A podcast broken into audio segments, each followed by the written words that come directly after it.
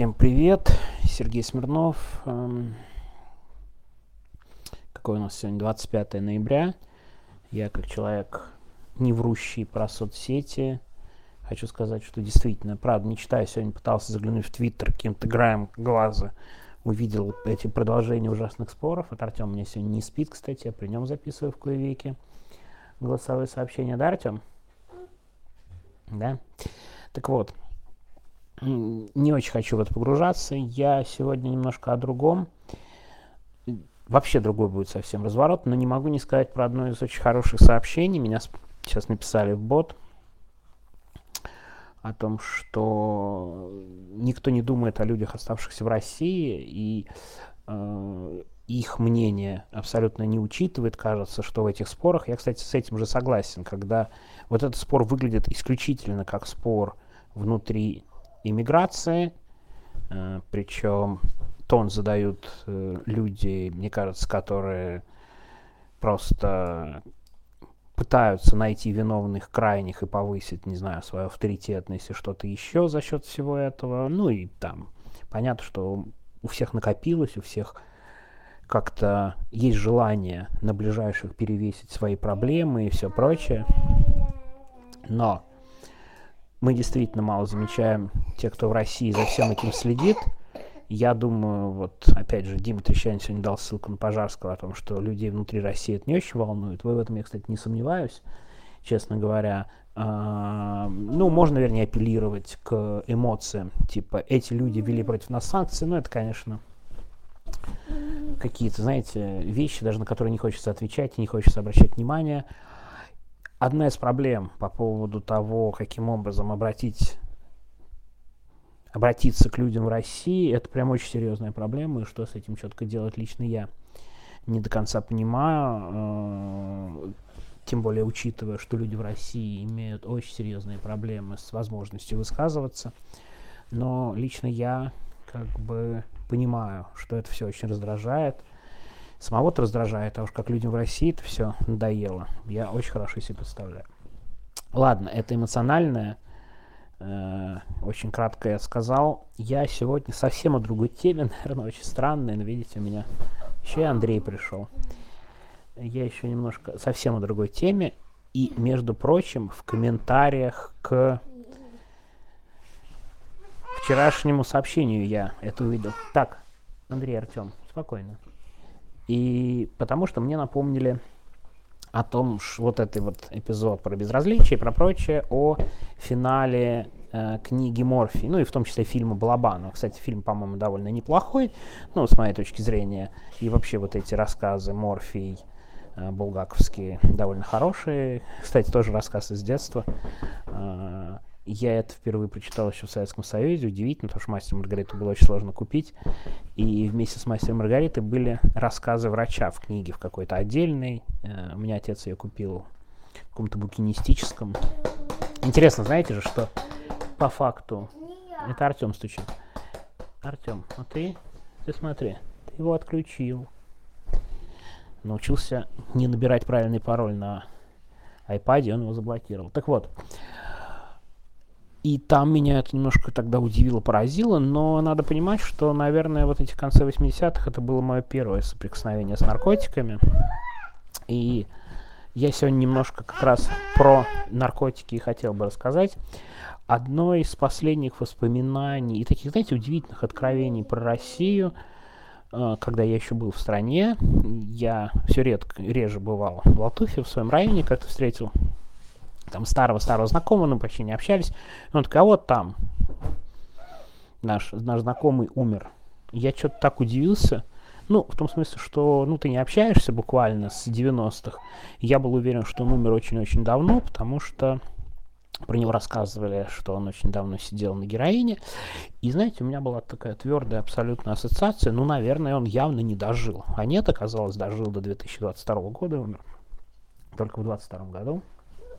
Так вот, и в контексте всех этих споров, которые я все-таки отдаленно слышу, вот эти все вещи про привилегии и прочее, которые у кого-то были, у кого-то не были, мне кажется, в 90-е Я москвич, наверное, это очень большая привилегия, так вышло, но мы тогда в своем спальном районе очень серьезно столкнулись с проблемой наркотиков, но были молодые, не очень это хорошо понимали, и я очень хорошо помню, как буквально все твое окружение, все твои плюс-минус знакомые, какие-то знакомые знакомых неожиданно оказываются, да, вот под воздействием и, и наркотиков и всего прочего. Ну, знаете как, мне, мне относительно, наверное, повезло, что я не был в... У меня было две причины, я сейчас их и назову. Uh, первая причина то, что я немножко отошел от районного всего, потому что у меня появилась торпеда. И, и, и очень важно, кстати, что футбол и наркотики вещь несовместимая в то время. И это очень хорошо было заметно по нескольким моим друзьям. Вот есть человек, я про него писал как-то в телеграм-канал, которым, которым я еще ездил на одни из первых выездов. Так, дети, тихо, тихо, тихо, тихо, тихо. Не слышно меня будет? Тише.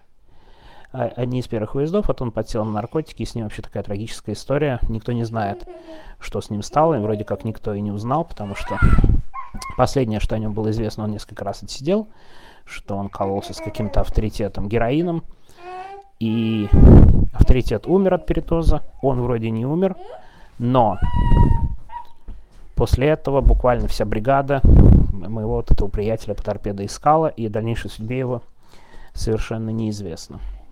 А, это первая история. Вторая история была, я тоже писал, по-моему, об этом. А, с по торпедо. Да, ну, просто несовместимости мой знакомый, с кем я чаще всего ездил, ну, рядом жил со мной, я ходил на футбол, вот, у него была история, когда он второй раз в жизни употреблял героин, и слишком много, какая-то квартира, ему стало плохо, и абсолютно чудовищная вещь, которая меня, знаете, как это самое, просто до сих пор удивляет, это ко вчерашнему, ну, это не безразличие, конечно, к компании, к наркотикам, так вот, ему стало плохо, его просто выкинули из квартиры на лестничную клетку, нашли его под утро, и типа приехали, приехала скорая помощь, и такая, ну если бы мы еще немножко раньше приехали, может и выжил, а так нет. А, передозировка и смерть. Я к тому, что вот это прям очень хорошее, яркое у меня впечатление, знаете, а, почему-то особенно это обострилось сегодня на фоне вот этого заглянувших, по-моему, абсолютно бессмысленных и бесполезных споров, что мы, знаете, мы в 90-е тоже о чем-то спорили, яростно, параллельно, совершеннейший ужас проходил тогда с наркотиками и, ну, если по молодежи с наркотиками, если о всей стране, то, конечно, страшная бедность. Я тоже это очень хорошо помню. Просто страшная бедность. И тоже не надо забывать, когда 90-е, 90-е, вот это все, уровень жизни был просто максимально низкий. Это я прям очень хорошо помню и по себе тоже помню, я вообще из не самой благополучной семьи э, и так далее, и, знаете, Алтуфьева, все такое, не самое идеальное детство. А второй случай, который мне помог очень сильно избежать наркотической зависимости, как мне кажется, это то, что я попал в больницу. У меня была очень тяжелая история. В 94 году попал в больницу с очень тяжелой травмой. Мне сделали 4 операции, там 3 месяца, 3 недели, 3 месяца. 3 недели думали, оставить мне ногу или нет. А после этого я целых два года учился ходить самостоятельно, да, то есть, в принципе, и сейчас не очень хорошо должен ходить. У меня а, пять лет, пока я не получил образование, была инвалидность из ноги, из больной.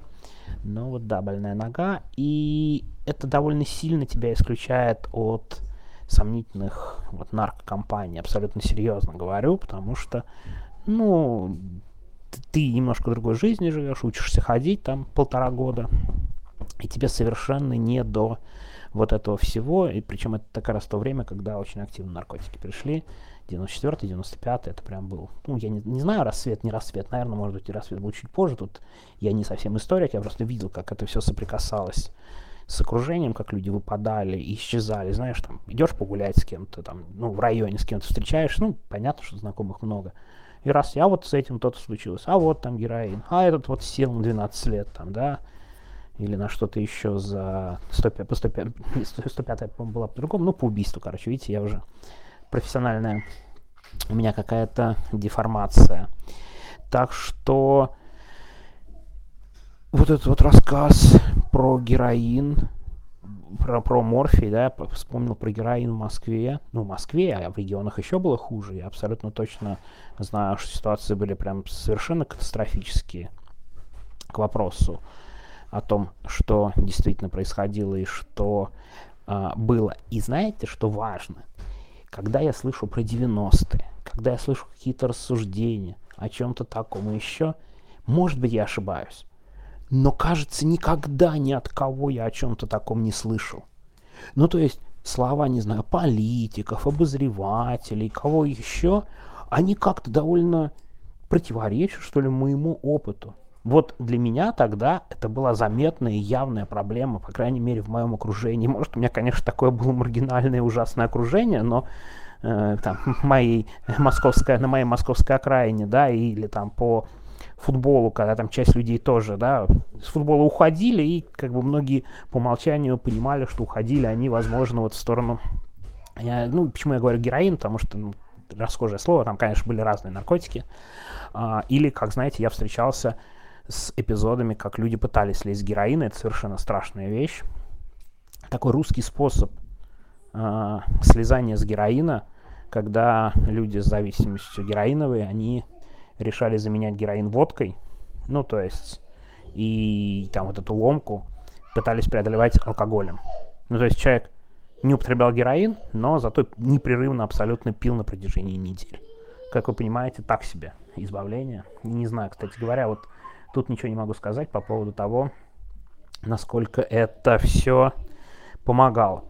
Но лично вот этот мой опыт про 90-е свидетельствует о том, что вот эта значимая вещь в моем окружении, вокруг меня, как-то совершенно сейчас не упоминается. Ну, то есть, как бы, это очень для меня не то чтобы странно, немножко противоречит, да, вот, вот тому, что происходит. И я боюсь, что вот эти наши споры сегодняшние, и какие-то дискуссии ожесточенные немножко не соответствуют реальному содержанию того, что есть, того, что происходит, того, о чем думают люди э, в России. Ну, как бы меня это довольно сильно все потенциально смущает и как-то пугает. Вот. Так что простите опять не на не про события, да и даже байками это довольно трудно назвать просто какие-то воспоминания про 90-е. Давно хотел, кстати говоря, с этим, этим поделиться. Причем, знаете, я никогда не употреблял. В общем, как бы...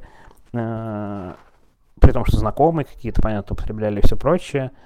Э, но при этом я очень хорошо понимаю книгу Ирвина Уэлша на игле и вот а, про, про всю эту субкультуру, про все прочее. Ирвин Уэлш один из моих любимых писателей даже сам не до конца могу, наверное, сформулировать, почему так, почему это именно так, ну, потому что у меня там и футбол, и все прочее, но это, конечно, для меня несколько удивительная вещь, но вот, вот тоже об этом вспомнил, как раз тут в контексте того, что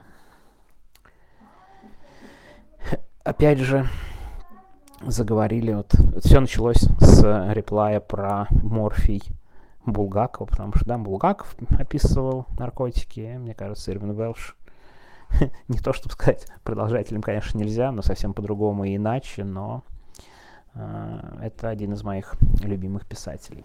Ладно, на сегодня все, мне кажется, очень субботняя такая получилась голосовуха.